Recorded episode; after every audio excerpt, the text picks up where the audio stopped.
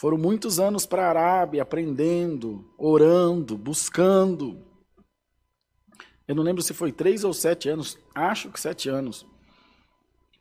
Ele tinha teoria, mas ele foi viver a prática do Evangelho, a perseguição, a injúria, os açoites, a calúnia, toda sorte de males. E por isso que o Senhor disse a Ananias: Eu vou mostrar para ele o quanto ele deve padecer pelo meu nome. Então, irmão, falar de Jesus é fácil.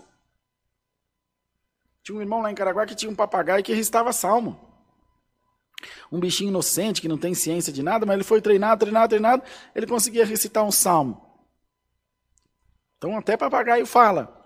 Mas padecer pelo nome de Jesus, amar a palavra, Amar a Deus, amar o próximo, é, meu irmão, vai uma distância muito grande.